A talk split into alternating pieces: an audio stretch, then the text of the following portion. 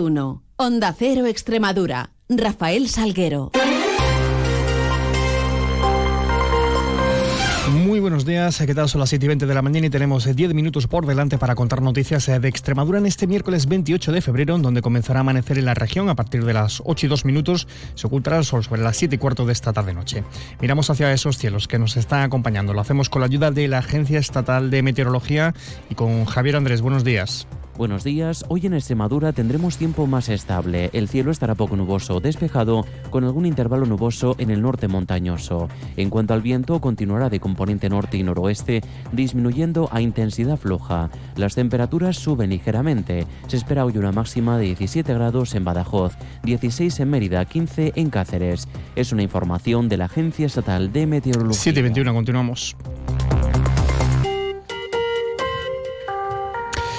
No da igual, eh, sí igualdad. Ese es el lema que escoge este año la Junta de Extremadura para conmemorar eh, el 8M, el 8 de marzo, Día Internacional de la Mujer. Un lema que oculta un mensaje para los más suspicaces, como ha querido subrayar la secretaria general de Igualdad, Ara Sánchez, durante la presentación de los actos. El lema de esta campaña es una especie de ecuación cuya incógnita es muy fácil de despejar y con la que queremos expresar que en contra de lo que muchos pensaban y siguen pensando, a este Gobierno no le da igual la igualdad, no le es indiferente no se queda impasible ante situaciones de discriminación de la mujer. Medidas implementadas desde la Junta por parte en materia de igualdad por parte de la Secretaría han sido el incremento de más de un millón de euros para el plan de conciliación de Extremadura, del que van a disponer los propios ayuntamientos. También la implementación de un plan de igualdad y un protocolo de actuación contra el acoso y el abuso dentro de la Administración regional, que está dando ya sus primeros pasos en cuanto a las actividades que van a rodear el 8M. Serán más de 500 a lo largo y ancho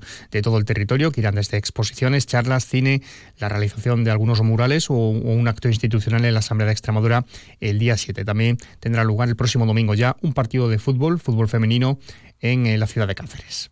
El partido Campeonas por la Igualdad, un choque que va a enfrentar el día 2 de marzo a las 12 de la mañana en los campos de la Federación Extremeña de Fútbol en Cáceres los conocidos como Campos de Pinilla, al Club Polideportivo Cacereño Femenino, con un combinado selección de jugadoras extremeñas de los mejores equipos de nuestra región. Y ayer el Consejo de Gobierno de la Junta daba el visto bueno la autorización para la contratación artística del Festival WOMAZ, que celebra su edición número 31 en Cáceres, del 9 al 11 de mayo, con un presupuesto de 480.000 euros. También se declaraba la Villa Romana de la Cocosa como bien de interés cultural y la consejera portavoz Victoria Bazaga, por otra parte, se refería a esa decisión que se va a adoptar mañana jueves en la reunión de la sectorial de educación sobre el uso de los móviles en los centros escolares extremeños. Es ese jueves cuando se reúne la comisión sectorial para tomar una decisión definitiva. Como les informó la consejera de Educación, en tiempo y forma ha estado reunida con todas las partes para llegar a un acuerdo y ahora en comisión sectorial será definitivamente cuando se adopte la, la decisión. Este mismo jueves ya la tendremos. Y en clave política, respecto a los eh, desafortunados incidentes que tuvieron lugar este pasado lunes en el Pleno Municipal de Don Benito, protagonizados entre otros eh, por la alcaldesa de la localidad, cascada de reacciones en el día de ayer. El delegado del Gobierno en Extremadura, José Luis Quintana, exalcalde de Don Benito, mostraba su solidaridad ante el hecho de los que reciben insulto por parte a los ciudadanos, una actuación que por supuesto no cree que se pueda permitir, tampoco que le suceda esto a los periodistas allí congregados. Además, un vecino de Don Benito, les informamos, y miembros de el movimiento social a favor de la fusión denunciaban ayer ante la Policía Nacional las amenazas de muerte que sufrió tras el pleno por parte del marido de la alcaldesa de la localidad, Benjamín Sánchez. También el PSOE extremeño condenaba enérgicamente esta actitud de la alcaldesa de, Benito eh, y sus lamentables ataques a la libertad de expresión, a los periodistas y a los ciudadanos. Además pedía responsabilidades al Partido Popular que sustenta en el gobierno con un pacto a siempre Don Benito. Escuchamos a Soraya Vega, portavoz socialista. Exigimos la dimisión de la alcaldesa María Fernanda Sánchez por su actitud antidemocrática. Ya lo hicieron nuestras compañeras y nuestros compañeros de la agrupación local y lo volvemos a repetir desde el Partido Socialista en Extremadura. Y además nos preguntamos qué tiene que decir el Partido Popular de María Guardiola sobre todo lo que ha sucedido. Cabe recordar que si María Fernanda Sánchez es alcaldesa de Don Benito y puede realizar todas estas actitudes eh, antidemocráticas, es porque María Guardiola se lo permite. Que nadie olvide que siempre don Benito gobierna gracias a un pacto de legislatura con el Partido Popular. También las tres asociaciones de periodistas de Extremadura condenaban las agresiones verbales sufridas por los profesionales que cubrían este pleno municipal en Domenito y que estaban cumpliendo el derecho a la información que tiene la ciudadanía.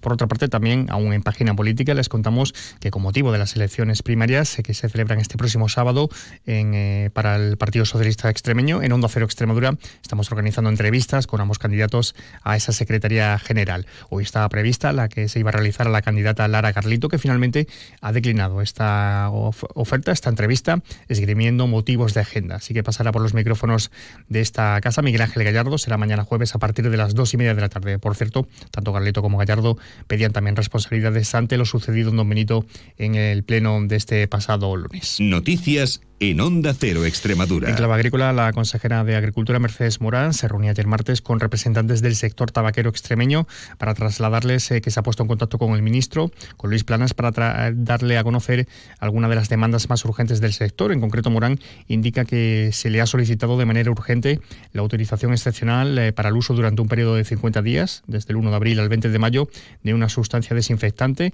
el 1,3-dicloropropeno, que ha demostrado ser la única mm, efectiva ante la desinfección del suelo para el cultivo del tabaco. El tabaco que eh, les recordamos que en Extremadura representa el 97% casi de la superficie total del cultivo de este cultivo en toda España.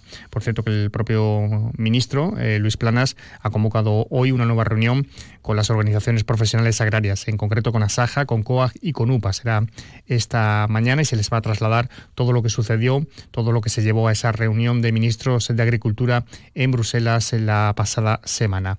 El director general de la PAC de la Junta de Extremadura, Juan Eloy Rodríguez, aplaudía que se haya abierto ese diálogo. A ver, siempre que se planteen una serie de flexibilizaciones en las políticas verdes eh, de la PAC son, son bienvenidas porque parte de, estas movilizaciones que estamos eh, teniendo desde, desde hace ya bastante tiempo es debido a estas políticas verdes que, que, nos, han, que nos han llevado.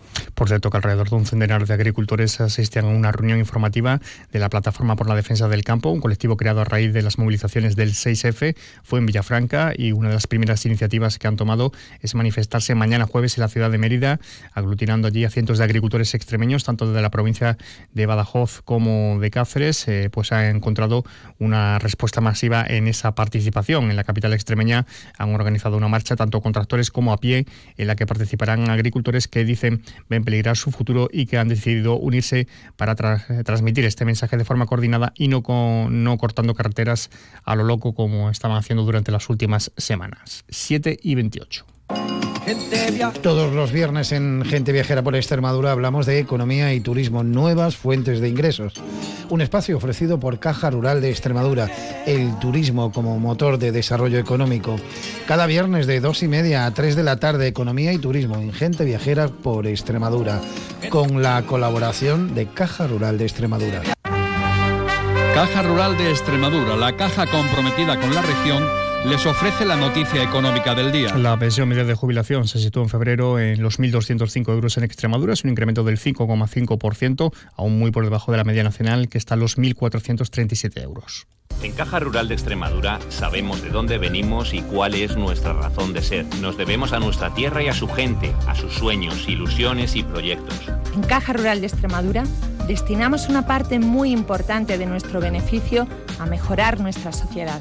Somos la caja de la cultura, de la cercanía, de la solidaridad y de la innovación y por eso contamos con la mayor red de oficinas en la región. Porque ese es nuestro compromiso, estar siempre contigo. Como tú nosotros somos Extremadura. Caja Rural de Extremadura. La, Caja de Extremadura.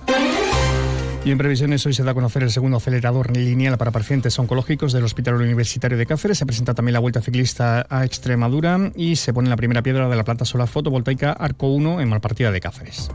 Todo ello mucho más. Lo contamos a las 10 y 3 minutos en boletos. Un avance de noticias a mediodía, 2 menos 10 tiempo de información regional.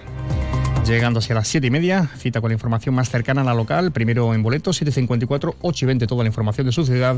Sigan mientras informados a través de nuestra web, de nuestras redes sociales y quedan ahora la compañía de más de uno con Carlos Alsina. Pasen un feliz resto del día.